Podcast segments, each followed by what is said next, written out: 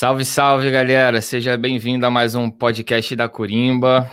Gratidão aí a participação de todos que já estavam esperando aí. A gente entrou com um pouquinho de atraso hoje, mas tá tudo tranquilo. Hoje é um dia muito, muito, muito especial. Tô trazendo uma pessoa aqui que eu já queria trazer há algum tempo, que é o meu professor de atabaque, o Igor Axé. de Oiá.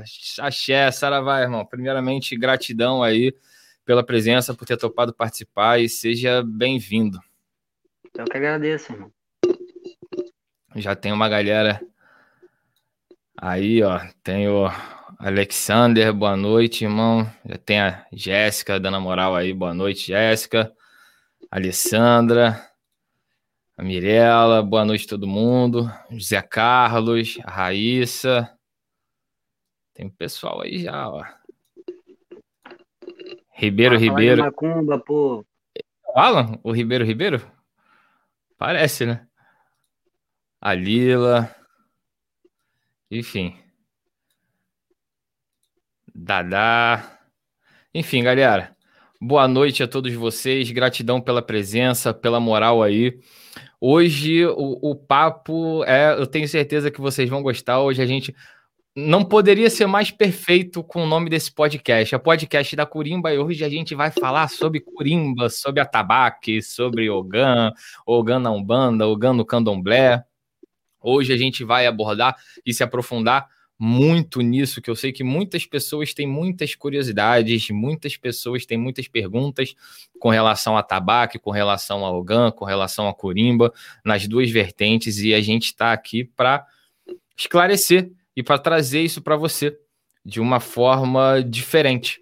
Então, primeiramente, para quem não te conhece, eu te conheço. Você é meu professor, né? Então, eu te conheço. Mas para quem não te conhece, fala aí, como é que quem é o Igor? Como o Igor chegou na espiritualidade? Como você se tornou esse Ogã boladão que você é hoje, que tem curso de corimba, tanto para o lado de candomblé quanto para o lado de umbanda. Fala como é que tudo isso aconteceu na sua vida. Vai lá. Então, é, me apresentar, eu sou o Igor, sou Ogã da, da Casa de Mãe Glória de Oiá, fui iniciado dentro da Casa de Pai Marco de Jagum.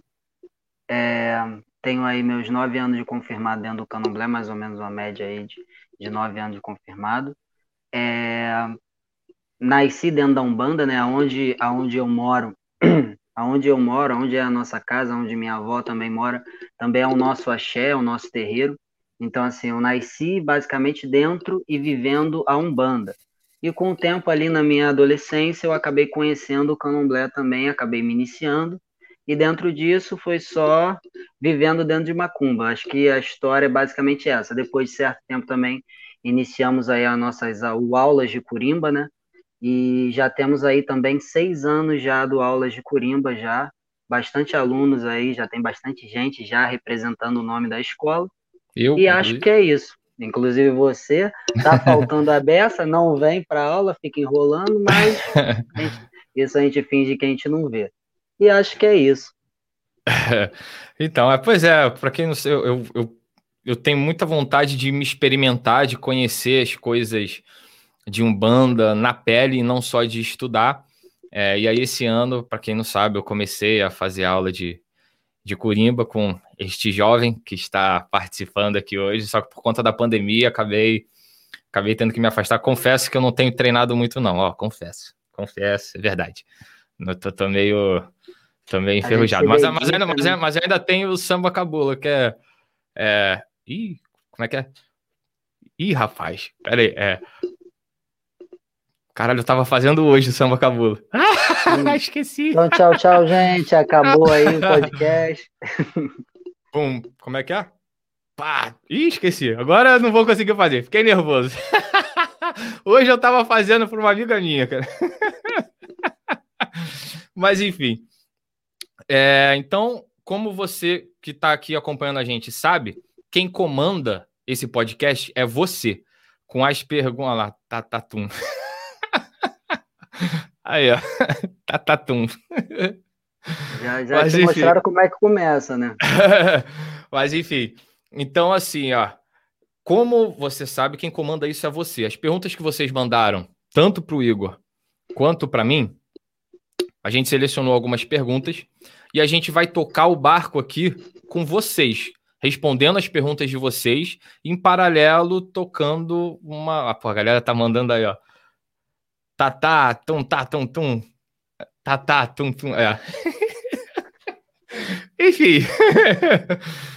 Estou enferrujado. É, vou, vou, depois, quando isso tudo abaixar, vou voltar, vou me desenferrujar. Tá tranquilo. Mas então, aí a galera mandou as perguntas e aí agora a gente vai trocar essa ideia aqui com vocês, que mandaram tanto para mim quanto para o Igor, para vocês aí que estão que estão aí no chat, inclusive me dando essa moral aí. Enfim. o Alexandre também faz parte aí do aula de Curimba também, já te deu a resposta. É, ele mandou as duas. Mas enfim, então, sem mais delongas e sem continuar passando vergonha que eu já passei aqui, né? E acabando comigo também, né? não, não, não. O Igor é um bom, eu aqui tô, não treinei esse, porque também, olha só, não vem não que até eu dar esse break por causa da pandemia eu tava mandando bem, não, não, não vem não. Só que agora eu fiquei enferrujado, não estou treinando, confesso. Então, enfim. Tá Mas vamos lá. Pergunta número um. Eu acho que essa é a, mais básica das básicas, né? Como faz para ser Ogan? Tem aula com o Igor. Explodido. Mas tirando isso, vamos lá, Igor. Não como é, é, que não é, não é exatamente isso, né? Mas como é que bem. se faz para para que, que, piada é essa aí? Ó? Ele não conhece a piada do tijolinho. Que que é isso? Todo é, não, eu não posso contar a piada do tijolinho, não, galera. Eu sei que a ah. galera aí, os alunos estão. É, é quase um requisito básico para fazer parte do aula de Curimba é conhecer a piada do tijolinho. Você nunca então... me contou essa piada, então. Não, é porque você ainda estava começando ali, aí depois, quando começasse a trocar de faixa, que a gente pensava em contar a piada do tijolinho. Mas então, vamos lá. Como é que faz para ser Ogan? Quem tem vontade de ser Ogan? Quero aprender, quero. Como é que acontece? Então, seguinte, primeiro de tudo a gente tem que entender o, o sentido e o conceito da palavra Ogan. Ogan, uhum. ele tem um sentido de cargo, ele é uma conceituação de cargo dentro de uma casa de candomblé. Nasceu o cargo que nasceu dentro de uma casa de candomblé, que seria, no caso, o braço masculino de uma casa. Nas últimas lives também que eu ando participando, é, se faz muito esse tipo de pergunta. O que é o Ogan? Primeiro a gente tem que entender a conceituação de Ogan dentro do candomblé e a conceituação de Ogan dentro da Umbanda. Então, assim, quando a gente fala o Ogan, a visão do Ogan inicial dentro de uma casa de candomblé é o braço masculino de uma casa, enquanto o candomblé sendo uma religião inicialmente matriarcal, é, o homem acaba adentrando dentro do culto como a forma material, trabalhando a forma material. Então, vamos botar assim, é, entre aspas, é a pessoa que vai pegar no pesado, é que vai fazer o trabalho braçal, enquanto as IAs, as mães, fazem um trabalho espiritual. Entendeu? Depois de um tempo, a religião teve as modificações e os desenvolvimentos e acabou tendo uma igualdade, vamos colocar assim. Mas, inicialmente, o candomblé ele é matriarcal e o Ogan ele acaba fazendo a função material dentro dessa, dessa conceituação espiritual. É o subsacerdote que fica de fora, de fora num sentido, fazendo a segurança do axé, é, tocando, que é um trabalho pesado, fazendo os, os orôs, as, as, os fundamentos etc. Então o Ogan acaba sendo isso. O Ogan em si propriamente não é só a pessoa que toca o atabaque, por exemplo, que acaba sendo muito coligada essa essa visão de Ogan e Atabaque. O Ogan não é só isso. Então, isso é uma visão de candomblé. Agora, quando a gente vai para o lado da Umbanda, a gente já tem a colocação mais visada de Ogan ser a pessoa que toca. Em algumas casas até tem algumas modificações, estão mudando alguns conceitos, para não falar que o Ogan é, de Umbanda é a mesma coisa que o Ogan de candomblé, acaba botando o termo de curimbeiro, atabaqueiro e etc. Então, na pergunta depende muito do que você está querendo dizer. Se for realmente o cargo de Ogan, você precisa frequentar uma casa, um, um axé, uma casa de candomblé, e dentro disso, a pessoa, por exemplo, se você, se você, o Ogan ele não pode incorporar. Se diz que o Ogan não dá santo. Então, se você dá santo, o Ogan você já não vai ser. É, e Se não, no caso, você frequentando uma casa, se você for visto ali numa mesa de jogo ou num, num desenvolvimento ali dentro da espiritualidade, que é um Ogã, aí você vai ser preparado para isso dentro desse axé. Agora, dentro do formato de Umbanda, quando a gente fala já especificamente de Umbanda, o, como já a ligação da palavra Ogã é a pessoa que toca, então o trabalho é mais voltado para o lado de estudar, aprender a tocar, etc., e achar uma casa onde você vai exercer essa função, entendeu? Mas a, a intenção maior é entender o sentido de Ogã dentro das duas vertentes diferentes. Uhum. É, a segunda pergunta era qual é a diferença de Ogã na Umbanda e no Candomblé, você meio que já respondeu, mas eu sei que você tem uma... Beleza, você deu uma explicação política, mas eu sei que você tem uma, um posicionamento quanto existir ou não Ogã dentro da Umbanda. Qual Sim, é a é... sua. Lembrando, olha só, para você que está assistindo, tá? Há dois dias atrás eu entrevistei um sacerdote aqui da linha de Mirim. Então hoje você já vai ver como a Umbanda ela é plural. O fato de uma ser diferente da outra não significa que um esteja certo e que o outro esteja errado. Entendeu? Então não entra numa de querer ficar, ah, a minha tá certa, a sua tá Não, tá? Eu tô fazendo umas perguntas aqui que é justamente para abrir a sua mente, para você deixar esses preconceitos de lado. Dito isso, na sua visão, Igor. É você quer polemizar, existe... né, garotão? existe cargo de Yogan na Umbanda? Na... Eu vou até mais além, não existe nem pai de santo na Umbanda. Na Umbanda Olha. se coloca como zelador.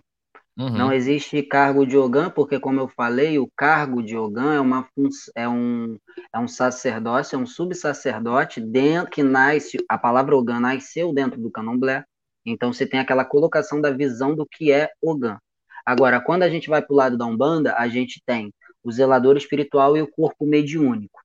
Sempre dessa forma. A Umbanda trabalha dessa forma.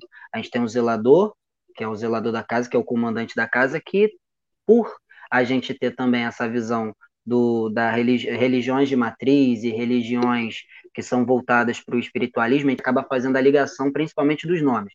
Mas em si, a gente para para ver que na Umbanda tem o zelador e o corpo mediúnico. Agora, se na Umbanda acaba usando os nomes, os mesmos nomes, ou mãe pequena, pai pequeno, e Aquiquerei, é, Babaquequerei, Alaxé, etc., que são nomes de cargos dentro do candomblé, acaba sendo uma, uma, uma você pega aquela, aquela coisinha ali e acaba migrando para o seu fundamento. Mas o fundamento de Umbanda sempre foi o zelador espiritual e o corpo mediúnico. Dentro disso, não se existe essa visão geral de na Umbanda ter cargo. Cargo na Umbanda não se tem. Agora, se você, dentro do seu axé, dentro da sua casa de Umbanda, você pontua isso, você coloca isso como uma verdade, é, acaba que é uma conceituação dentro da sua visão de Umbanda e não da visão de Umbanda de modo geral. Acho que é, é isso. Entendi, entendi. Então, dito isso, mais uma perguntinha aqui que mandaram para mim. Essa. Ah, essa vai gostar. Vai poder falar bastante. Qual é a diferença dos toques na Umbanda e no Candomblé? Para quem não conhece, deve achar que é tudo a mesma coisa, né? Fale a respeito. Isso aí Exatamente. Tem... Isso daí tem bastante coisa para falar. Tem assunto pra cacete. Não, mas aí eu vou dar, vou dar uma resumida para não, não ficar muito maçante. Em si, a, o toque o toque de candomblé, em geral, a gente tem os atabaques ali, e cada instrumento dentro do candomblé exerce uma função diferente dentro de um ritmo, sempre dessa forma. Onde a gente tem o rum, pi e o lê, o rum, rum, pi e o lê. E a gente também tem um instrumento de ferro que é o gan. Então, dentro do candomblé, cada instrumento exerce uma função. Já na Umbanda, não existe essa visão específica de rum, rum, pi e lê. Se tem muita casa que tem rum, rum, pi, mas o fundamento inicial dos toques de Umbanda nasceu primeiro migrando da nação Angola, os toques Angola foram pe pegos para a Umbanda, foram colocados dentro da Umbanda, só que quando a Umbanda começou, acho que foi também uma das pontuações, até que eu também fiz na última live, foi sobre a visão de Zélio. Ah, eu gosto de pontuar, principalmente aqui nas aulas experimentais, a primeira aula do aluno, eu falo sobre quando a gente fala sobre o toque que nasce dentro da Umbanda, e eu pontuo o Zélio de Moraes, eu pontuo o Zélio porque Zélio foi quem denominou o nome Umbanda, tá, gente? A Umbanda em si, se você for pesquisar um pouco mais, já se tem muitos relatos de outros médiums trabalhando com as entidades de Umbanda.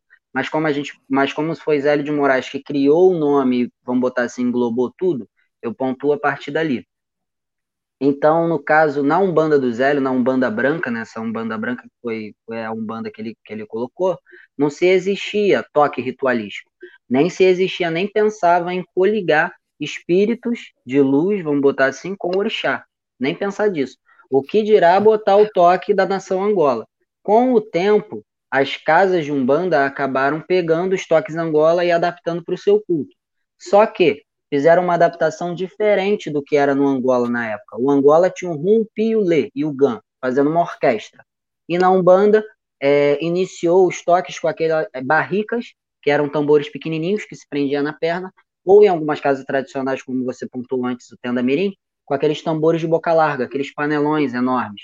Então, dentro desse fundamento de Umbanda, às vezes só tinha um tambor, às vezes só tinha dois. E aí, como é que ia fazer a orquestra do toque Angola dentro do toque de Umbanda? E aí, dentro disso, nasce esse desenvolvimento da Umbanda, essa modificação de ritmos, onde na Umbanda, normalmente, se faz um trabalho de toque solo. Então, eles têm os mesmos fundamentos dos toques Angola, mas quando se toca na Umbanda, se trabalha um toque solo. Então, vou dar um exemplo aqui. A gente tem um toque no, no, no, no Angola chamado Cabula, que na Bahia é chamado de Cabila, que é o nome de um inquice, que dentro do queto sincretizam com Oxóssi. Então, faz uma ligaçãozinha aqui. Mas, enfim, é o toque Cabula. Esse toque Cabula no Angola, cada instrumento faz uma coisa diferente, dentro da nação Angola. Aí a gente vai para o lado da Umbanda e a gente tem o mesmo ritmo, mesmo compasso, ritmo de um toque, mas chamado de samba cabula, ou samba angola, ou samba de roda, dependendo de cada casa que chame. E aí a gente já tem o mesmo ritmo, só que feito em outro formato, aonde se eu pegar e botar 200 atabaques um do lado do outro, cada um vai fazer, todos vão fazer, no caso, o mesmo ritmo, o mesmo toque. Só muda que um bota uma dobrinha de um jeito, outro bota uma dobrinha de outro, então, essa é a diferença de tocar um bando e tocar Angola. Tocar Angola é orquestra, cada um faz uma coisa, por regra. E quando a gente vai para um banda, não. Todo mundo executa o mesmo desenho da frase. Então, tem sim muita diferença de tocar um bando e tocar Angola. Inclusive, está até uma moda bastante grande aí, está começando, né? Uma, uma, uma galera aí que está fazendo um movimento de tocar muita, to, muita cantiga de Umbanda, muito fundamento de Umbanda, com os toques Angola. Então, está mesclando cada vez mais. No caso, eu sempre tento pontuar para os meus alunos o entendimento da divisão dos dois, saber fazer os dois e, no momento, no momento adequado, colocar o que. Com, o que com, eita, perdi até a palavra. O que mais convir. Acho que está certo, né? É, então, vamos lá. Existem vários tipos. Qual é a origem desses toques? Como você, você usou o exemplo aí do, do Cabula, por exemplo. É, de onde você, você sabe a origem desses toques, do porquê de cada um desses tópicos específicos terem sido criados? Então, aí entra uma coisa mais para trás ainda, que a gente vai entrar basicamente no que seria a criação do candomblé.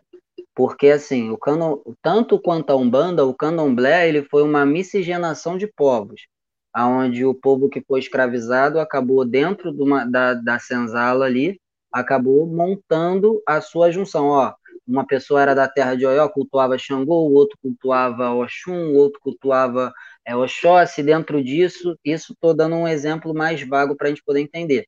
E dentro disso, o candomblé nasceu nessa questão de miscigenação de povos. Os toques ritualísticos que são colocados dentro, dentro da, do candomblé em si, eles também nasceram no candomblé, inclusive junto também com o nome Ogã. Por exemplo, se você for lá, ah, culto a orixá, o candomblé, gente, é uma religião de matriz africana, mas tanto quanto a Umbanda, também é uma religião brasileira. O candomblé é brasileiro. Tu não vai achar o candomblé na África. Lá existe culto a orixá, existe culto a Enquice, existe culto a Vodum. Aqui no Brasil que existe o candomblé que acabou fazendo essa mescla dessa adaptação por conta desse, desse contexto histórico. E os toques em si é, também têm o mesmo fundamento.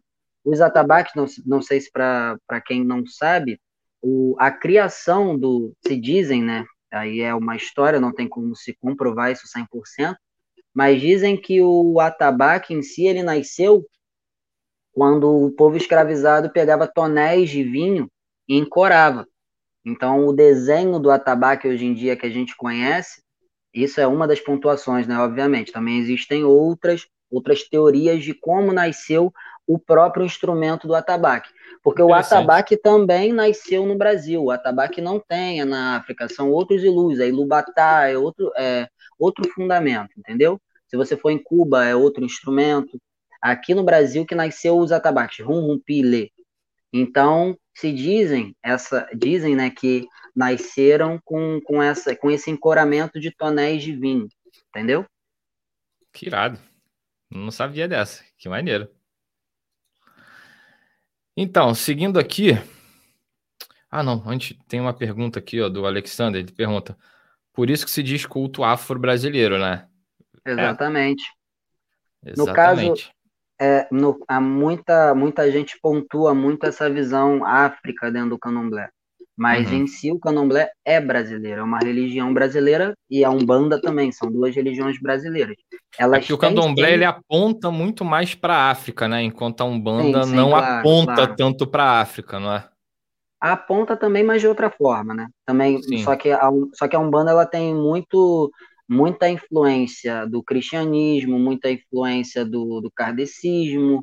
algumas uhum. umbandas também têm muita influência oriental e etc. Então, acaba abrindo mais o leque. O candomblé, como ele é mais direcionado, ele também tem muitas influências, por exemplo, portuguesas, por conta das roupas, também tem uma influência muçulmana, por conta do, do equeté, né, que eu acho que, não, se não me engano, o muçulmano chama de kippah. É, então, é, então, é isso. No caso, o equeté não é, é, é, tem essa origem também, no caso que também uhum. a gente tem essa descendência, a gente acaba puxando. Se o candomblé nasceu no Brasil, tudo que veio, no caso, junto é o nascimento de algo que não era daqui. Então, uhum. sempre teve uma adaptação. Desde, o, é, desde a roupa do santo, por exemplo, a roupa do santo, a roupa do orixá, que a gente conhece hoje em dia dentro do candomblé, aí, de novo, são histórias que a gente não tem como comprovar Sim. especificamente aquilo ali. Mas se diz que eram roupas antigas que eles pegavam das sinhais e colocavam ali. Por isso que você vê muito aquele saião, muito aquela roupa portuguesa, aquela. Se você pegar uhum. uma roupa de santo, de, de, do orixá mesmo, você vai ver muito a influência portuguesa. Por quê? Porque era, no caso, é onde o, o povo é escravizado pegava ali aquela roupinha velha ali, ó, pegava uma roupinha bonita, botava lá e colocava para o santo. Você vê também, por exemplo, os nossos ibais, os nossos, os nossos assentamentos, né, que a gente chama, é, você vê muito aquela louça, aquela louça desenhada e tal, que também tem uma influência muito grande de portuguesa. Por quê? Porque se dizia que o, o negro pegava ali aquela, aquela, aquela a louça antiga e tal, pegava lá da cozinha, roubava, pegava, botava lá um formato do assentamento deles e acabou tendo essa, essa modificação. Hoje em dia a gente ainda tem essas referências, entendeu? As São influências assim, também, as roupas, as louças e etc. tem muita influência. Uhum, pra galera que tá gostando, eu falei que esse cara era uma enciclopédia. então, aqui, ó, tem uma pergunta para você, ó. Como o senhor vê a grande quantidade de mulheres tocando atabaque? A galera, a galera gosta mesmo de pegar. Ah, Indaiá, Oiá, Indaiá, sei quem é. Oi, abençoe, Indaiá. É seguinte, no caso, a gente tem que entender a, a visão. Primeiro, a gente tem que ter o ponto de vista. É lógico, eu não posso, principalmente como eu dou aula, eu não posso pegar o ponto de vista específico da minha religião e pontuar que, ó, isso aqui é verdade. Hum. Não, porque existe um outro ponto de vista que é um ponto de vista que é o ponto de vista específico da Umbanda. E na Umbanda não tem nada que diga que mulher não pode tocar. Já no Candomblé já tem todo um fundamento, toda uma explicação de por que não. Então, se você vive dentro de um fundamento de Candomblé, já é sabido que não pode. Não pode tocar ritualisticamente falando, não pode estar tocando dentro do candomblé. Agora, quando você vai para o lado da Umbanda, como não existe nada na Umbanda que diga que não pode, na Umbanda já é mais livre. Isso depende de casa para casa. Tem casa de Umbanda também que segue mais uma linha muito puxada para o lado do candomblé, puxado muito para o africanista.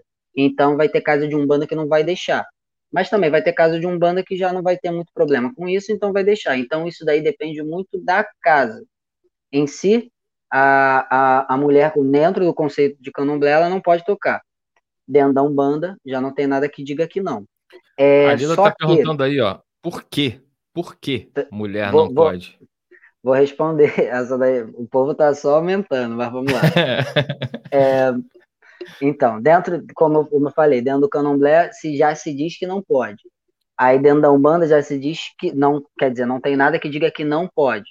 Então, vai variar muito da casa, de casa para casa. Agora, eu vou muito também da, da questão, eu acho que essa é uma coisa que a gente tem que pontuar muito também, que o conhecimento sempre é libertador.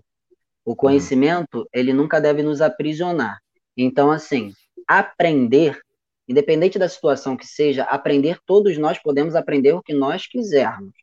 Agora, que nós vamos exercer dentro de uma função religiosa já é outra história, entendeu? Uhum. Então, assim, você pode estar muito bem aprendendo. Eu acho até muito bonito, porque eu já vi situações dessas, onde uma IA que sabia tocar, sabia executar as funções, ensinava os ogãs dela como ela queria que tocasse com a mulher dela. Então, assim, era muito bonito e era, era engrandecedor, vamos botar assim, dentro da religião. Então, o conhecimento em si, ele sempre deve abrir, nunca deve trancar. Às vezes, muitas das vezes, a gente pensa ali, ó, muito conhecimento, às vezes a gente acaba botando aquela viseira de cavalo. Uhum. Então, tem esses dois pensamentos, tá, gente? Agora, respondendo a pergunta, qual, qual foi o nome, Lu? Eu esqueci. A Lila, por quê? Por que não pode? Aí, vamos lá, vamos pro lado do candomblé, certo? É, muita gente também chega e fala assim, de uma forma mais vaga, ah, por causa do Bagé, só que não acaba explicando muito bem o que, que significa. Dentro da religião do candomblé, tudo, tudo, desde o momento que você pisa no terreiro até o momento que você vai embora, tudo é simbólico. Então, dentro desses simbolismos, nós somos simbólicos também. Que, aonde o candomblé tem uma visão de o homem, o masculino, no caso, ter a, uma energia potencializadora e a mulher, o feminino, ter uma energia geradora, principalmente, essencialmente por conta de ter um útero, por conta de gerar uma vida. Então, dentro desse sentido, quando a gente fala, por exemplo, de uma roda de candomblé que você está é, fazendo movimentar as energias da natureza, o homem tocando, ele faz com que aquela energia que está sendo trabalhada se potencialize que seja executada. Uhum. Enquanto a mulher, se a mulher ela for tocar, ela já tem a energia de geração e não a energia de execução. Então, dentro disso, a mulher pode estar tá fazendo gerar algo novo daquilo ali. Às vezes pode ser muito bonito, mas às vezes também pode não ser tão bonito assim.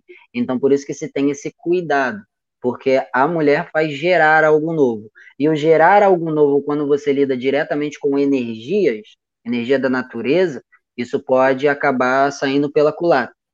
É, porque a mulher tem uma coisa muito ligada também com a energia da magia feminina e etc, que eu não posso estar pontuando aqui, que aí já é uma coisa mais, mais vamos botar assim, que é orô, né? É, mas é, Oro, no caso, é, é aquela coisa fechada, é o sagrado, uhum. né? O, a gente não pode falar o segredo do sagrado. Mas, em si, a mulher, ela tem essa energia da magia feminina, a energia da geração. E essa energia da geração, ela deve ser tratada e respeitada com muita cautela também. Porque é o mesmo, eu gosto também de usar essa, essa esse conceito. É igual você plantar uma árvore. Você pode pegar e plantar uma árvore num campo, ela ficar muito bonita e gerar frutos, mas se você plantar uma árvore dentro da tua sala, quando ela crescer, ela pode quebrar o teu telhado. Então, é outros dois pontos de visão, entendeu? Mas lembrando, isso é uma visão dentro do candomblé. Entendeu? Aí por isso que muita, muita gente vai falar, vai falar assim: ah, a mulher não pode tocar por causa do bagé. Que aí vem a questão da, da bagé, para quem não sabe, é a menstruação. Aí vai falar por conta disso. Mas é, é a questão energética que gira em torno disso, entendeu? Na Umbanda já não tem essa conceituação, não tem essa visão, então já é outra coisa, certo? Certíssimo. Vou te falar, antes de ler a próxima pergunta aqui, a gente está batendo 30 pessoas agora aqui. Essa é a primeira é a live que está sendo mais vista ao vivo até de todas que eu fiz até hoje. Opa, o Tia é campeão. é, eu falei que era conteúdo de qualidade pra galera. galera quem não tá vendo ao vivo. Divulga mais aí, galera. Divulga o link. Ó, quem estiver assistindo aí, já dá um like aí para dar uma moral, porque isso ajuda o YouTube a, ao algoritmo a rodar, a distribuir, a distribuir umas vídeos. Se puder, já manda aí pra galera mesmo, porque essa live tá, tá iradíssima. O canal aqui, o projeto é novo, a gente tá começando o projeto agora. É, e tá super irado. Eu falei que a live com ele ia ser foda. Enfim, continuando aqui. É, você mencionou isso aí no, bem no comecinho, nas suas explicações, mas tem uma pergunta que mandaram aqui para você, inclusive. Por que o GAN não pode incorporar? Depois eu quero falar a respeito disso, mas vai lá. É, então vamos lá. Aí é, eu não tenho a, a resposta do porquê não pode incorporar. Eu tenho a resposta de que não pode. O GAN não pode incorporar, é a visão, vamos botar assim, geral. O OGAN, ele não dá santo. Se ele der santo, ele não é mais OGAN. Aí a gente pode estar tá vendo assim, é, ah, pode, é uma escolha do sagrado. Se a gente for, na minha, na minha concepção religiosa, dentro do candomblé, no caso, dentro do, do culto a, a orixá, a gente não acredita muito nessa essa visão espontânea de livre-arbítrio. Para nós, o livre-arbítrio, ele é lá em cima. É lá junto ao Olodumare, é junto ao Olorum, é junto a Nizambi, que é lá onde nós escolhemos a nossa missão aqui no Aie, aqui na Terra. Então, assim, se vê que como você tem uma missão sacerdotal, o Ogan ele é um subsacerdote, mas é uma visão, visão sacerdotal. Se diz que é uma escolha que você faz lá em cima para poder executar aqui seja independente de qualquer religião. Então, aí, como, nesse sentido de você fez uma escolha lá em cima e aqui você executa, aí já é visto. Se é Ogã, não é para dar santo. Sempre dessa forma. Agora, o porquê específico, aí eu já não vou ter muito, muito do que falar. E sim, eu acho que é mais a escolha que nós fazemos lá em cima e que nessa escolha nós viemos para cá para executar o sacerdócio. Não só a questão do Ogã, a questão de um pai de santo, a questão de um zelador espiritual, isso tudo é acordado com o Lodumare. Você vai estar tá acordando com o Lodumare, você vai recitar os seus versos lá em cima, e aqui embaixo você vai viver o teu caminho que foi escolhido por você mesmo. Só para esclarecer para a galera que está assistindo aí, o Lodumare seria a mesma coisa que Olorum, Kizambi? Isso, isso. O Lodumare é Deus, é a criação, a energia da criação. Isso aí, ó. Agora tem uma pergunta aqui do Ribeiro Ribeiro. Esse Ribeiro Ribeiro é o Alan? Alan Ribeiro? Será? Então, não irmão, não sei.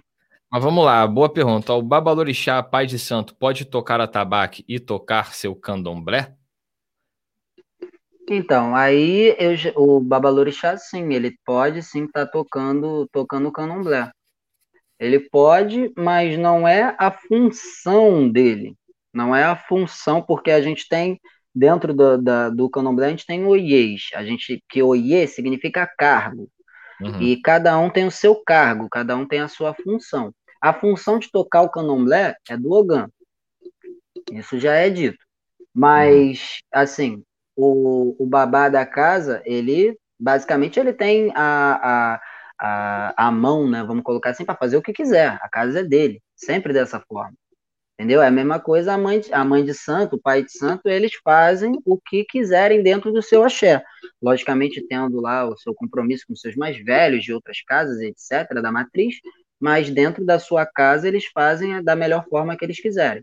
E no caso, sendo um babalorixá, não, não vejo nenhum problema em nessa pessoa estar tá tocando o candomblé. Agora, não é a função específica dele. Mas não tem ninguém para tocar. É que nem também já me perguntaram muito. Ah, pessoa dá santo, isso dentro do candomblé, tá, gente? Não na Umbanda. Ah, a pessoa dá santo e, e ela pode tocar? É um iaô, pode tocar? Então, se não tiver ninguém para tocar, primeiro que se não tiver ninguém para tocar, o candomblé não tem que parar, bate na palma. Agora, se tiver alguém que sabe tocar e for poder colocar lá, tiver um momento também, a gente tem que entender que tem momentos de trabalhos específicos aonde você não pode colocar aquele IAO, por exemplo, uma pessoa recém-iniciada para tocar. Mas se o Iaú tá lá e ele sabe tocar e não tem ninguém, ele vai lá e toca. O que não pode acontecer é o Iaú não ter controle de tocar e acabar caindo por cima do tabaco, que aí vai ser uma maravilha. Mas fora, mas fora isso, eu não vejo problema nenhum. Show aqui, ó. O Ribeiro Ribeiro respondeu: sim, é o Alan mesmo. Ah, é, é o Alan, Alan. é aí, garotão. então, é, tá, tá, aqui da Dada, ó. Pessoal da Tenda Espírita Ventania tá prestigiando. Aí, ó. Opa, axé, galera. Tem aí Márcio pedindo salve, Márcio. Foi, abençoe galera, benção, irmão. Ó, mais uma vez, gratidão, gratidão. Até o momento é um projeto novo, essa tá sendo a live mais vista. Eu tô empolgadaço com isso, eu tô irado. Foda pra caralho, eu falo palavrão, desculpa, tá, galera? Mas é isso. É... O que eu queria comentar a respeito do Diogan incorporar ou não. No meu primeiro terreiro, no meu primeiro terreiro que eu fiz parte, é, a, a Corimba lá, ela era formaram três atabaques, né? E um deles, um desses, na verdade eram dois, mas de vez em quando tinha um terceiro, mas na real eram dois. E um desses também era médium de trabalho. Como é que você enxerga isso? Ele tocava a gira toda, na hora que vinha ter passe com o caboclo, ia ter consulta com os guias, ele saía e ficava só uma lá, uma mulher lá no Atabaque, que era uma mulher por sinal, e ele bluf, fazia lá download da entidade e ia dar passo, ia dar consulta, enfim. Como é que download. você Como é que você enxerga ou entende isso? Então, é normal, dentro da Umbanda isso acontece muito é padrão.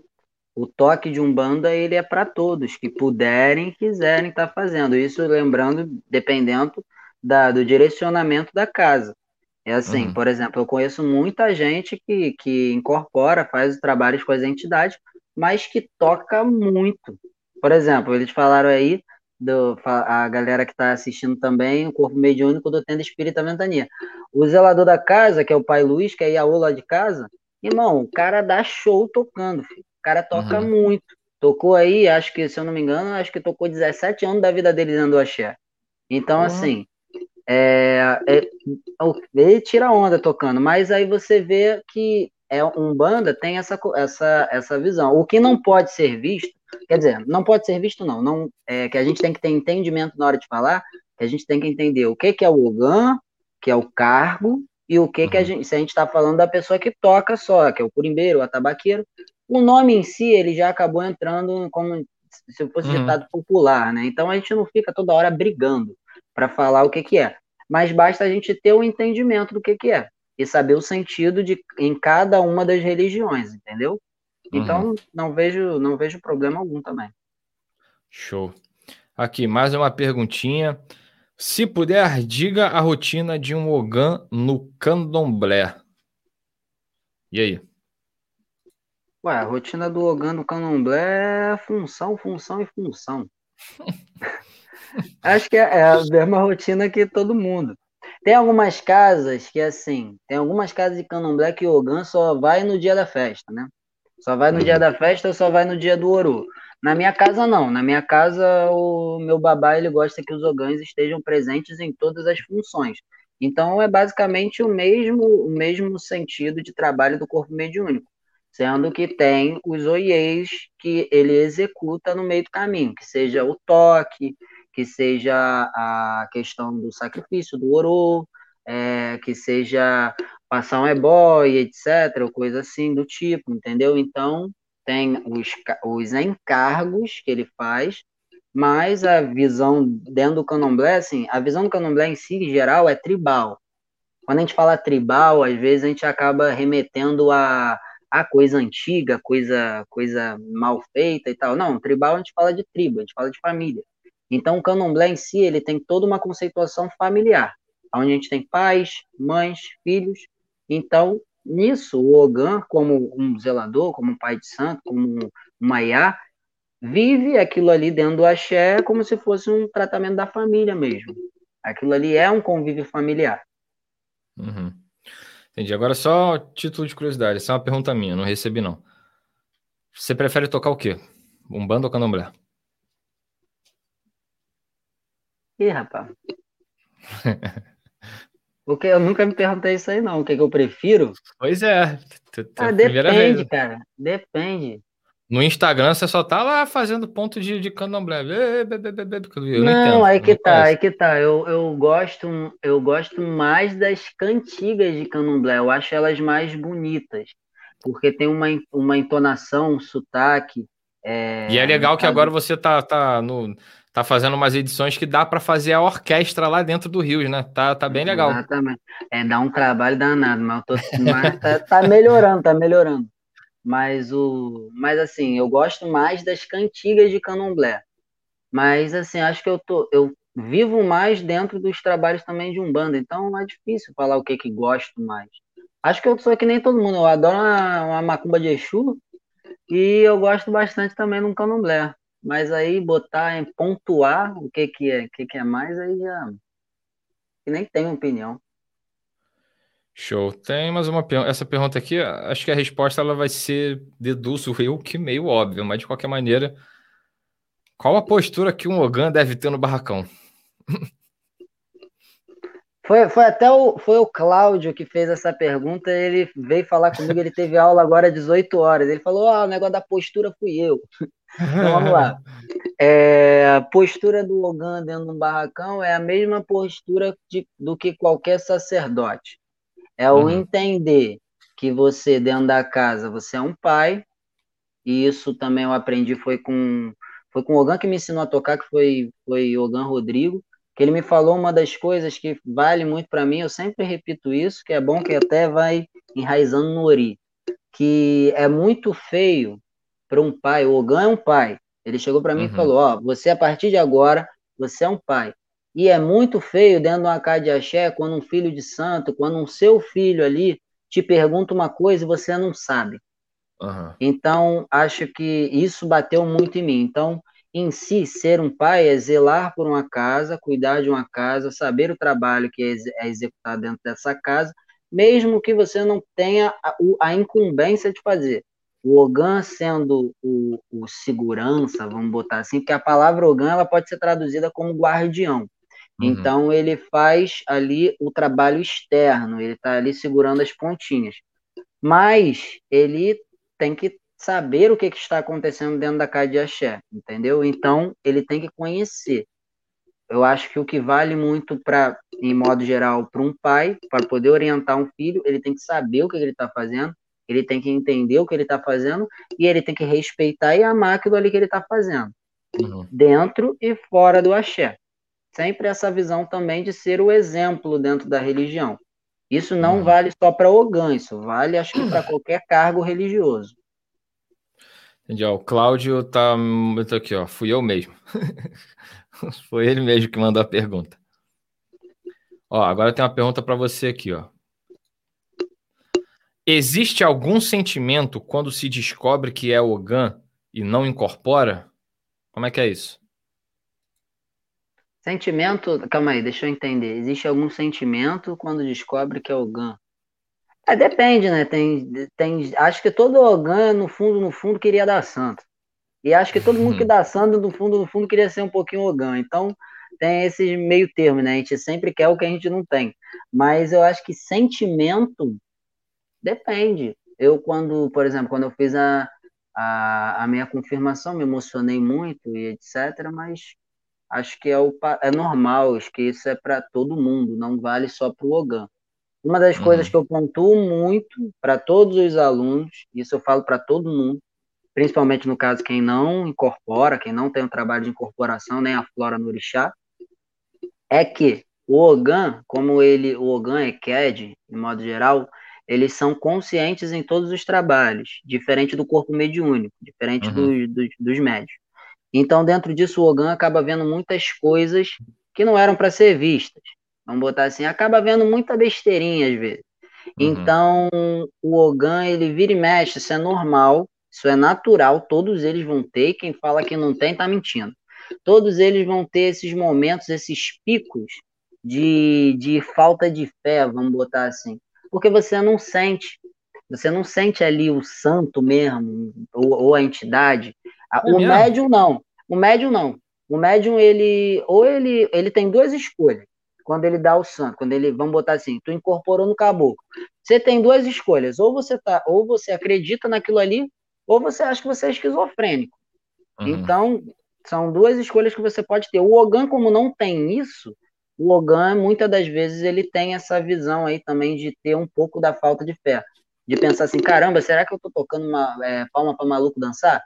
Mas aí Mas aí eu, eu isso também eu pontuo para todos os alunos que é assim, são é, nesses momentos de falta de fé que você tem que se apegar aos momentos que você realmente encontrou a espiritualidade. Porque a espiritualidade não vai ficar se mostrando e nem precisa ficar se mostrando para você a todo tempo. Mas ela vai se mostrar em muitos momentos. E são nesses momentos que você se apega. Não, eu acredito nisso aqui, eu sei que é isso aqui. Por quê? A gente vê, por exemplo, tem o, a incorporação de médiums, ela é também não é algo 100% muitas das vezes. Às vezes o médium não está muito bem. Às vezes ele tem aquela incorporação que ali ele não está não tá no melhor dia dele, acaba falando uma besteira ou outra. Então, a gente tem que ter esse entendimento e a gente tem que e por, pelo Ogan não ter essa ai, vibração, sentir o santo, vi e tal, não tem muito disso, né? Uhum. Então, a gente sempre tem que se apegar aos momentos em que a gente realmente encontra a energia de orixá, quando a gente realmente encontra a energia da entidade, entendeu? Uhum. Então, aqui, ó, tem duas do Rafael. Uma é Boa noite, pessoal. Núcleo Bandista da Casa Branca fazendo presença aqui. Achei a todos e Opa, todas. Axé, Rafael. Salve, Rafael. Aí, em seguida, ele manda aqui uma pergunta, ó. Igor, qual a diferença entre curimbeiro, ogã e atabaqueiro? É, eu acho que eu, eu já respondi essa anteriormente, uhum. né? O ogã é um cargo dentro do candomblé. Se fosse fazer a diferenciação, o ogã é um cargo dentro do candomblé, um oiê, enquanto na Umbanda a gente já teria a pontuação do curimbeiro do atabaqueiro, aquela pessoa que toca um instrumento, é, um instrumento litúrgico, né? Um instrumento uhum. religioso. Então, ó, Aí a Jennifer, boa noite. Essa aí, ó, é curimbeira. A mulher curimbeira. Eu falei Acho mais cedo é. aqui que eu tava fazendo samba cabula para alguém, né? Que eu fiz. Eu fiz para ela. Ela não me deixa mentir. Aí chegou aqui e me deu branco.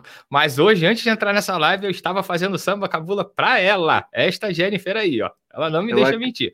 Eu acredito em você, Aí, amigo. Chegou aqui e me deu branco. Puf! Enfim, a Sabrina aí, ó, dando boa noite. O Ribeiro Ribeiro. Boa noite, Sabrina. Ribeiro Ribeiro.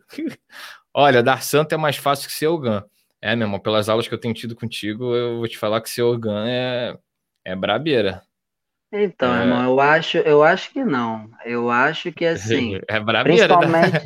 Não, é, é lógico, não tem. Ainda mais cantar, o cantar e. Não, não é Mas fácil, tem, não. Tem mais, tem mais a ver com a coordenação motora, irmão. Aí é mais coordenação motora, treinamento, aprendizado mas acho que cada, cada, cada pessoa dentro da religião tem que ter um aprendizado diferente de acordo com o teu caminho, né? Uhum. Sim. Aqui, o, o Alan mandou aqui. Mas o Gan não sente energia nenhuma? Zero? Nada, nada, nada?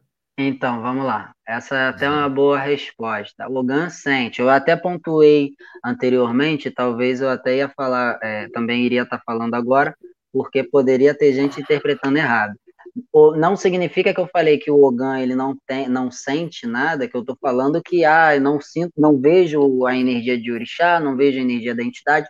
Não, todo mundo tem ali a sua questão de mediunidade.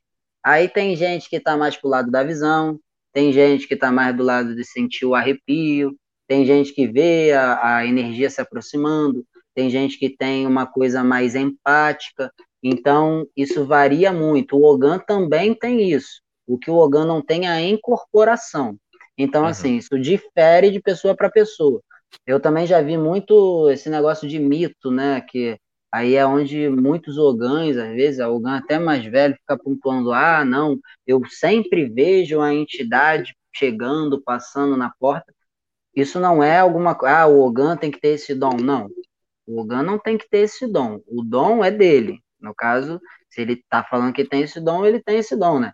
Mas não é uma coisa específica do Ogan. Aí vai ser cada um, por exemplo. Eu, quando estou tocando pro, pro Orixá, eu fico muito feliz, eu fico alegre, fico sorrindo. Aí já tem um Otogan que, quando tá tocando por orixá, quando tá tendo uma, uma gira de um banda, etc., aí já chora de emoção. Então, isso tudo é o sentir. Cada um vai sentir de uma forma diferente. O que não uhum. vai acontecer do Ogan é incorporar. Entendi. Vamos lá para mais uma. Queria saber um pouco sobre cultuar caboclo e preto velho nos terreiros de candomblé. E aí? É uma boa, é uma boa pergunta. Então, o culto de, principalmente quando a gente fala dentro da nação Angola, né? Na nação Angola tem uma, o culto a boiadeiro, o culto a caboclo, ele é muito forte. Então, assim, é diferenciado o culto a entidades dentro do candomblé, porque não segue muito da visão propriamente só umbandista, mas como é, as entidades são entidades de umbanda, se tem esse respeito dentro da religião. Entendeu? Então, acho que é assim. Não tem nem muito o que falar, né? Porque é, é uma entidade de Umbanda que trabalha dentro do candomblé. Tem casas que não aceitam o, o dito candomblé puro, né? Por exemplo. Mas são relatos de dentro do candomblé que acontecem há muito tempo. E também tem muita influência de, de, de muita, muitas pessoas, muitos, muitas coisas diferentes que a gente poderia estar pontuando. Vamos lá, vou pontuar uma delas aqui. Tem muito pai de santo que chega, aí vai ser até um pouco polêmico que eu vou falar, mas tem muito hum, pai de hum, santo. Adoro. É. Tem, tem muito pai de santo que fala assim: ah, na minha macumba não tem caboclo, na minha macumba não tem preto velho que é egum. Tem muita gente que fala isso. Ah, não, candomblé não cultua egum. É, não. Mas aí a pombagira pode. A pombagira pode ficar dando consulta, o Exu pode ficar botando a capa fazendo gira de Exu, porque chama um montão de gente dentro do barracão. Então, assim, não. E é Egum também, né? Então, vamos lá, vamos pontuar o que, que significa isso. Muitas das vezes, tem muita gente, por exemplo, se um caboclo, se um. É, isso até foi uma pontuação também que meu babá uma vez me passou, que é muito válida também. Muitas das vezes as pessoas não querem perder o seu posicionamento dentro das casas de axé. Por conta disso, elas evitam de fazer certos trabalhos. Vou explicar. É, vamos botar aqui que o pai de santo ele quer fazer um trabalho específico. Eu quero uhum. fazer dessa forma aqui.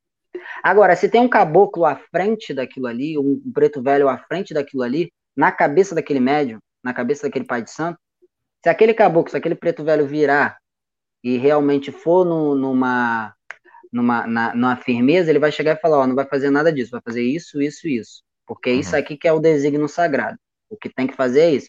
Então, muito pai de santo deixa de muito cultuar essas, essas entidades porque eles não querem perder a sua própria voz. Também tem muito, muita visão de ego dentro disso, de controle. Então, porque dá a desculpa de que candomblé no culto egum é um pouco já, já batido, porque a maioria das casas de candomblé, tirando as matrizes, né, que são que é lá na Bahia, é, a maioria das casas de candomblé estão fazendo festa de Exu. Faz festa de Exu, faz festa para Pombagira, e aí o caboclo preto velho, aí você fala que não pode. Então, não é bem assim, certo?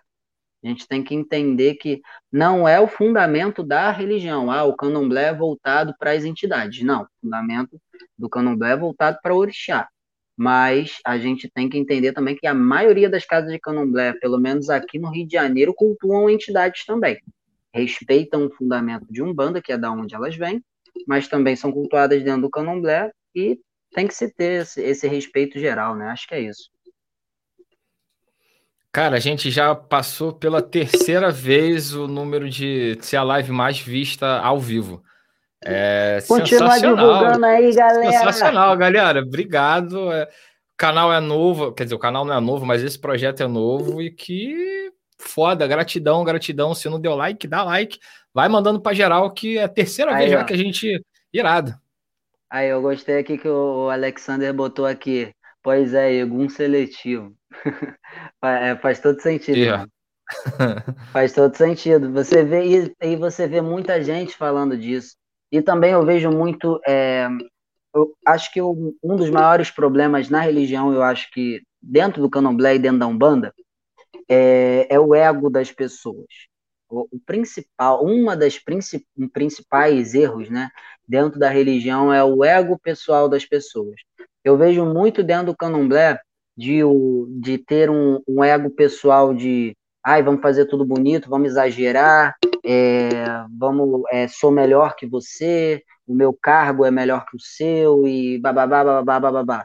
Então, assim, você vê muito dentro do candomblé esse tipo de coisa, que é uma coisa que é uma besteira, né? É, tem muita uhum. gente que quer ser, quer ser, como é que fala, estrela dentro de um axé, o que não é do lado de fora. Do lado de fora não, não é a estrela e quer ser a estrela dentro do axé por causa de uhum. cargo, pisar na cabeça dos outros e tal, eu acho isso muito feio. E também a é, gente tem até do lado, a gente vê do lado da Umbanda também é, o mesmo ego, o mesmo, uhum. o mesmo egocentrismo, só que de outra forma. Esse também eu adoro, que é o ego de ser bom. É a minha entidade, ai, o uhum. meu caboclo, ai, o meu preto velho faz, acontece, não sei o quê.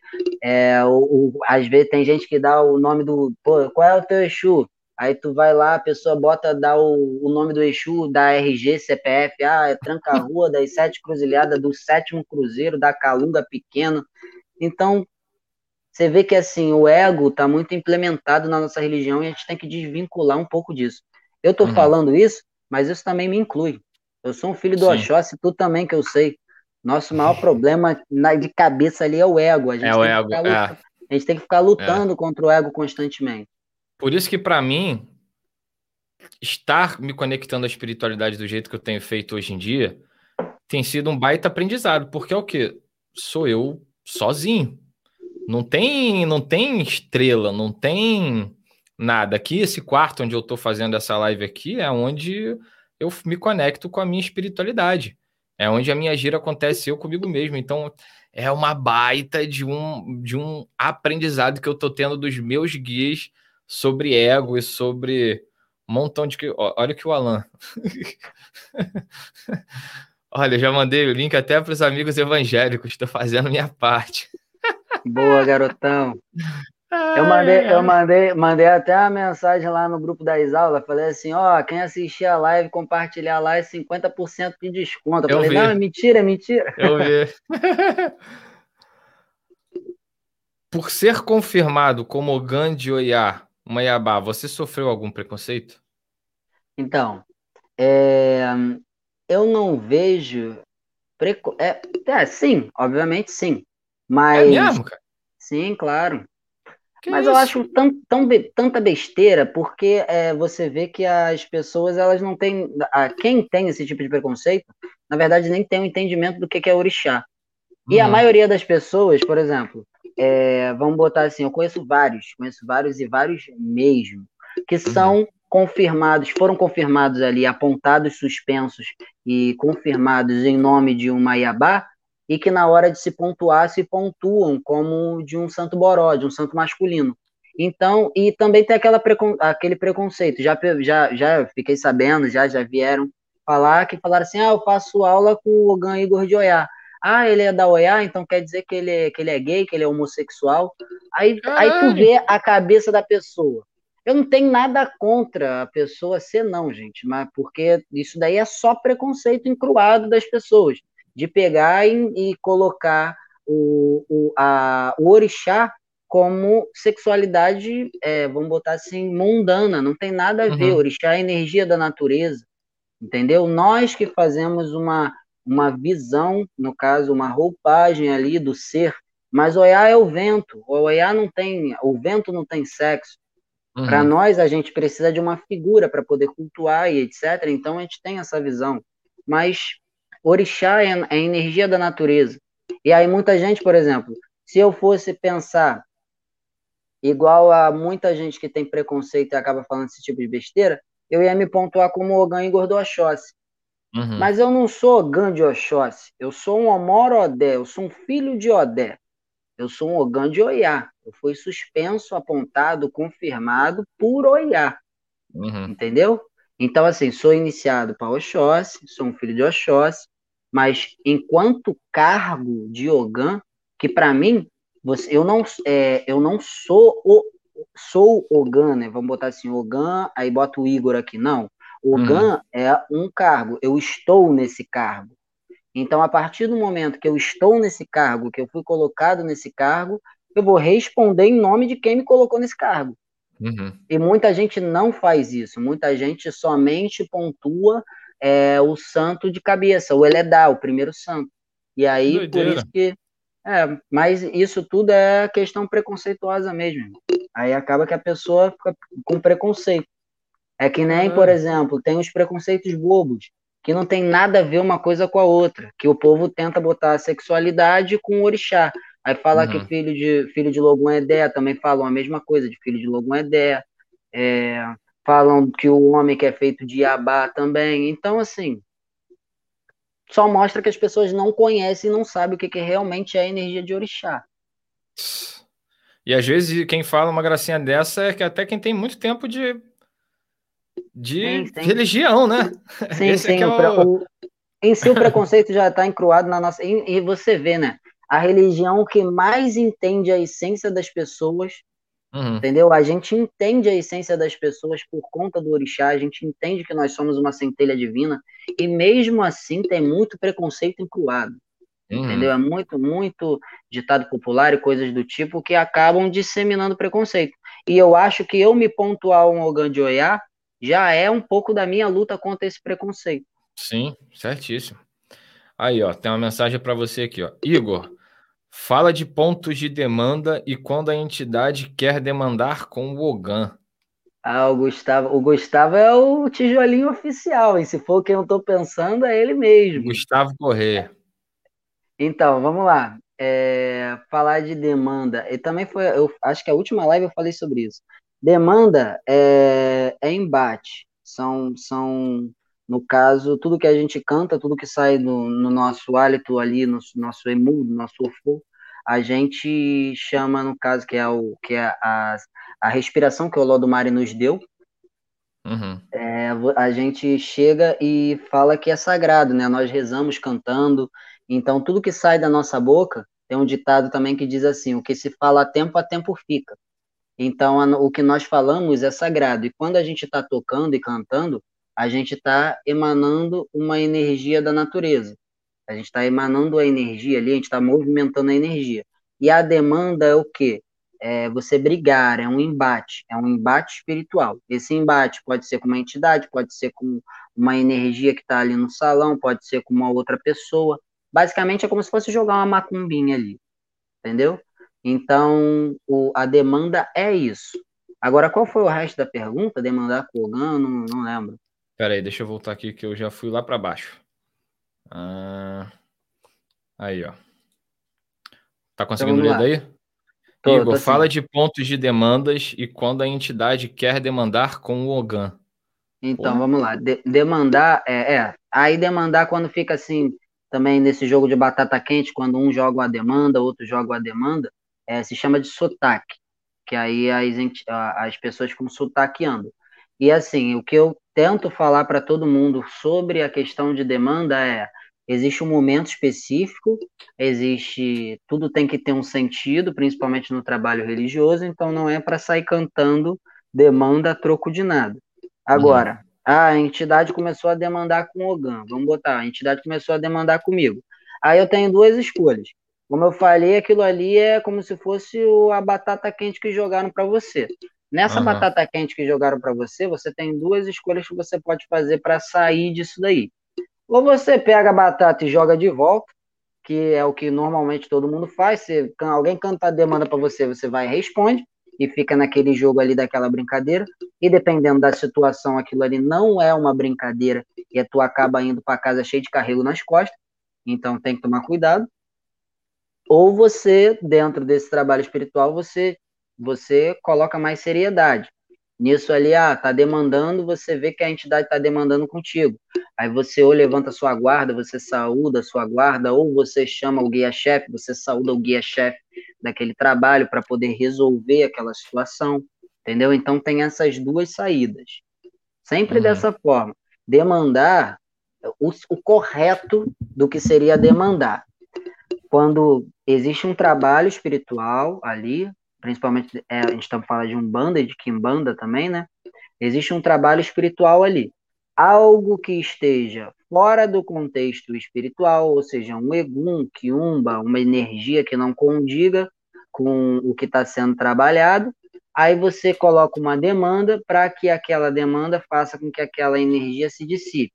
Ou para que você, ou também, você sentindo uma energia que não está muito condizente com a energia que você conhece do teu axé, você coloca umas demandas para que aquilo ali volte a se estabelecer, vamos botar assim.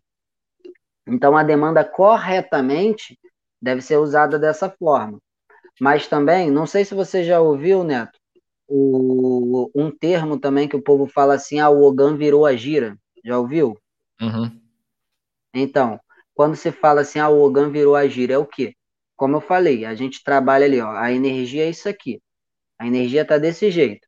Aí você vai ficar demandando, demandando, demandando, sem saber o que, que significa isso, só jogando, o que, que acontece depois de certo tempo? Isso aqui, ó.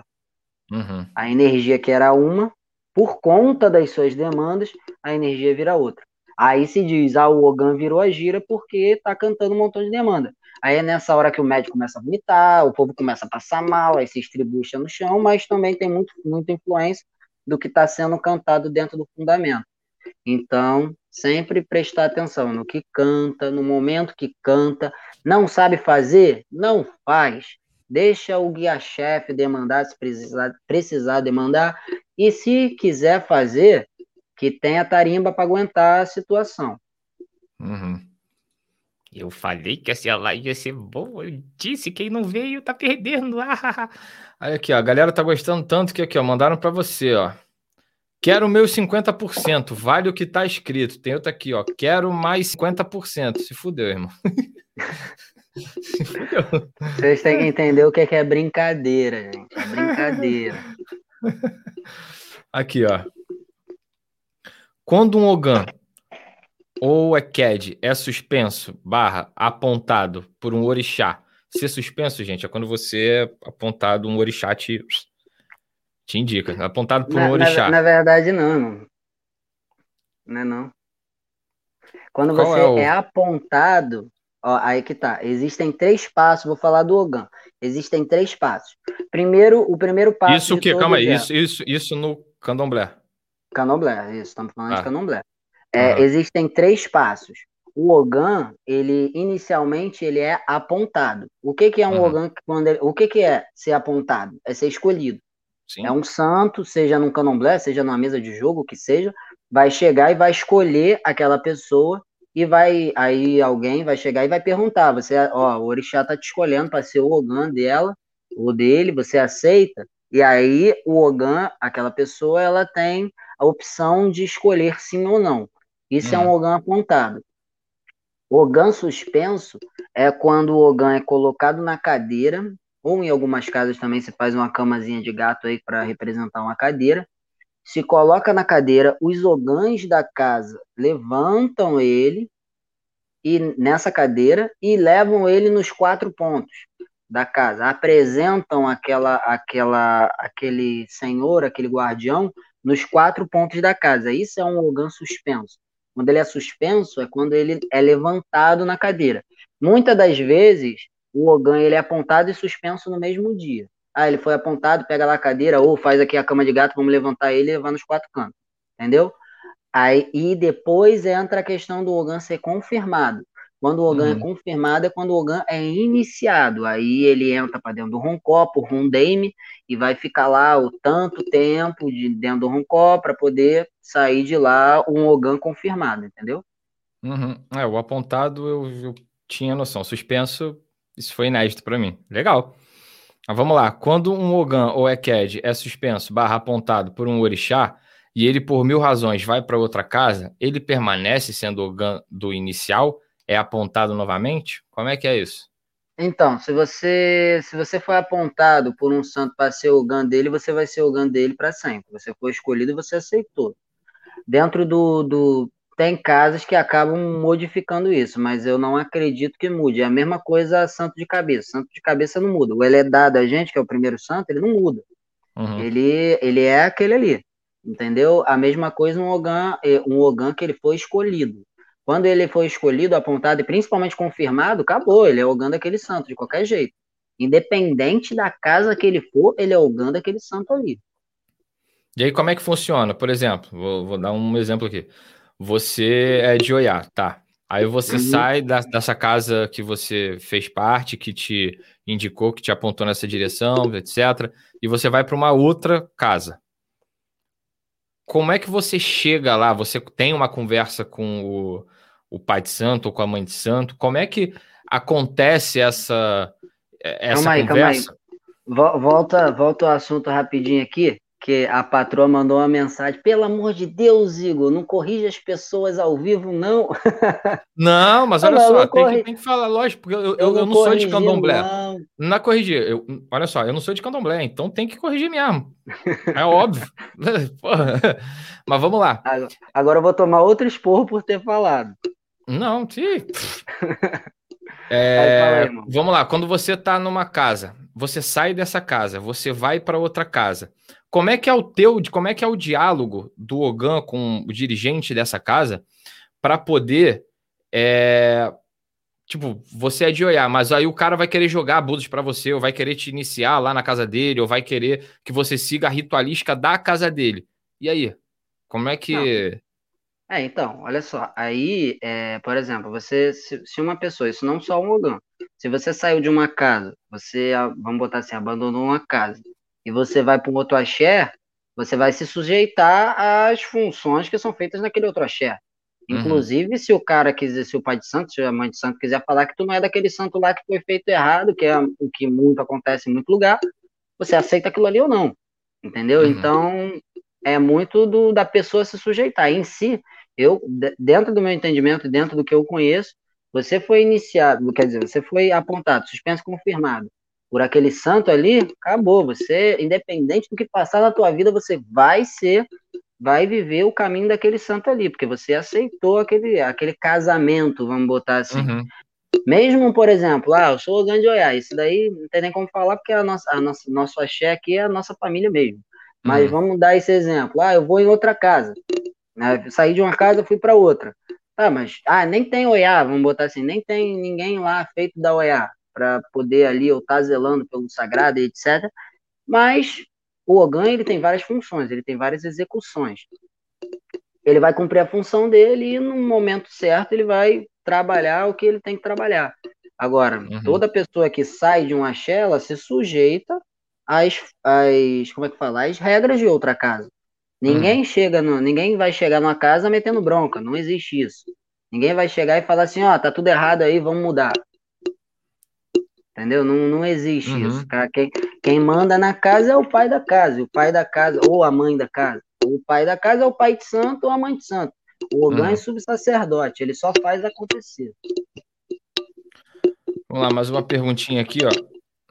Como eu já fiz um vídeo falando sobre esse tema agora, essa segunda, expliquem um pouco o porquê das entidades utilizarem fumo e bebida nos trabalhos.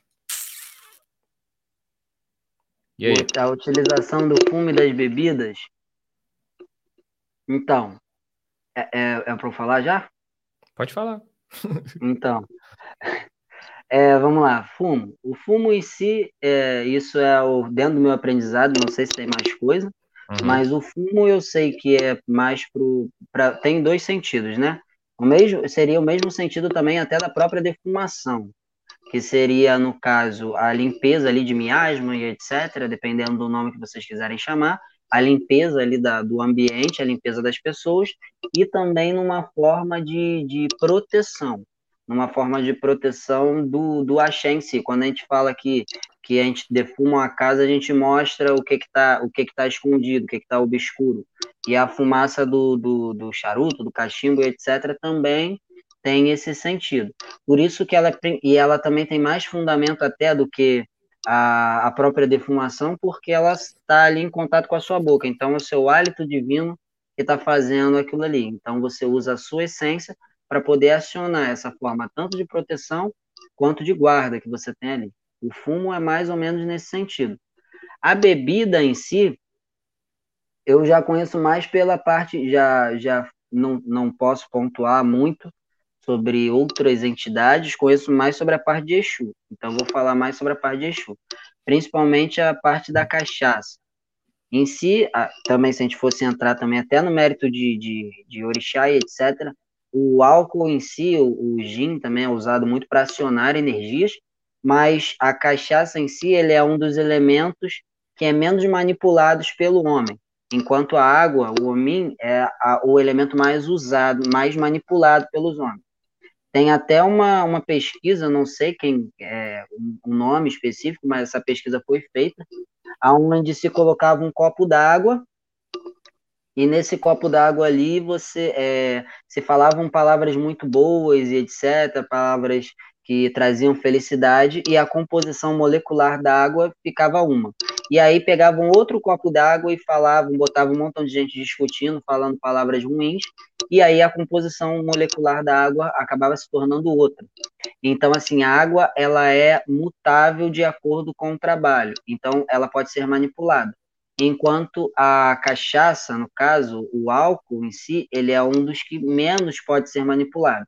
Por isso que é um dos elementos que é muito usados por Exu para que Exu não seja manipulado pelo, pelo médium, que não seja manipulado é, pelo trabalho que está sendo feito, e sim que Exu seja o executor e o manipulador, nesse sentido, ele que manipula as energias. Isso aí. O álcool também é bem volátil. Isso facilita nessa manipulação daí. Exatamente. Faltam mais duas perguntas para a gente encerrar. Se alguém aí no, no chat quiser Aliás, irado, vocês estão participando pra cacete hoje, show de bola. Tá? Se vocês quiserem, é, aproveita que tá chegando ao fim. Vamos lá, penúltima pergunta aqui que a gente recebeu pelo Instagram. O GAN precisa passar pemba nas mãos ou lavar com ervas antes de tocar a gira? Então, vamos lá. Isso daí também é... existe um fundamento muito antigo de que o GAN ele lavava a mão numa boa antes de tocar. Também a parte da pemba já é mais voltada para umbanda, que aí a entidade faz ali cruzava ali as mãos do Ogan no sentido de, de sacralizar, que aquelas mãos fossem sacralizadas. Mas eu acho assim, não é uma necessidade específica, porque já se tem, é lógico, a gente tendo pensamento óbvio também a gente, antes de qualquer função, seja umbanda, seja candomblé, a gente passa por preceito, a gente tem que manter ali o corpo limpo. É, a visão também de corpo limpo, às vezes, também é muito deturpada. Corpo limpo não é, não é, é não fazer besteira, não, tá, gente? Nem ato sexual, nem coisa do tipo. O corpo limpo é manter a mente limpa também. Então, o essencial é manter a mente limpa. Então, é você se abrir para a parte da espiritualidade. Tem todos os outros contextos, mas a gente tem que estar tá ali. Quando a gente fala que a gente está de corpo limpo, a gente está é, é, voltado para a espiritualidade, para o trabalho que vai ser sagrado. Então, já se tem essa visão de que o Ogan, quando ele vai executar esse trabalho, ele está ali pronto para aquilo ali. Agora, em alguma necessidade específica, é, Pode ser que sim, o Ogan tenha que meter a mão ali no abor, que no caso é o banho de erva, né? Ou que a entidade veja uma necessidade de cruzar ali a mão do Ogan para algum trabalho específico, mas em si não é uma regra. Uhum. Show de bolotas. E é para finalizar, última pergunta. Malandros, marinheiros. Aí eu acrescentei aqui, essa é eu que acrescentei e baianos devem ter giras específicas ou junto com o Exu tá tranquilo? E aí? Isso é, é de, depende porque na, na, minha casa em si a gente nem cultua baiano. É, o que, que qual foi a pergunta? É, malandros, marinheiros e baianos devem ter giras específicas ou junto com o Exu tá tranquilo? Então, no meu, no meu axé, eu conheço o gira, é, baiano, o, ele é cultuado junto com a energia dos velhos, né? Uhum. E o malandro, é, os malandros são cultuados junto com a energia de Exu. Isso dentro do meu axé. Também tem muita casa que faz, por exemplo, uma função para cada um. É, desculpa, faz uma função para cada um deles. É, Depende muito, isso vai muito de axé para axé. Em si, eu, o, o, que eu acredito, a Umbanda, ela tem os três pilares principais. Os três pilares principais é caboclo, preto velho e criança. Uhum. Esses três pilares principais, tudo que acaba, se, existe a Umbanda, né, a Umbanda que a gente fala dessa tríade, dessa trindade de Umbanda, e existe a, as Umbandas, né, que é o que está por fora o que está hum. por fora, que acaba entrando a isso, na minha concepção, deve se encaixar dentro de um desses pilares, sempre. Então, no caso onde entra Exu, ele já entra já numa visão de Kimbanda. Nasceu dentro de uma visão de Kimbanda e também foi colocado na Umbanda como uma ligação desse três, desses três pontos, que no uhum. caso seria a junção da encruzilhada, né? Então, todas as divindades que acabam entrando, a divindade não, todas as entidades que acabam entrando dentro desse fundamento no conceito de Umbanda, elas têm que se encaixar dentro desses três pilares. Por exemplo, aí no caso entraria o malandro, como eu falei, entrando dentro do fundamento de, de, de Exu, aí vem o baiano entrando dentro do fundamento dos velhos, inclusive hoje é dia dos vovô, né? Uhum. É, você vê ali o caboclo. O caboclo existem três, três formatos de caboclo. Existe o caboclo de pena, o caboclo de couro e o caboclo peito de aço, que aí é o caboclo de pena que são os índios, caboclos índios, né, que tem a roupagem de caboclo índio. A gente tem o caboclo de couro, que é o caboclo boiadeiro, e a gente também tem o caboclo peito de aço, que é o conhecido como o Ogum da Umbanda. E a gente também tem até a visão de caboclo falangeiro, que aí é a visão do orixá dentro do fundamento de Umbanda, que até a visão de orixá dentro do fundamento de Umbanda também se engloba dentro de um desses três pilares, entendeu? Uhum. Então, dentro de uma conceituação umbandista, acho que tem que se encaixar num desses três, para poder dizer ser do, da conceituação de Umbanda.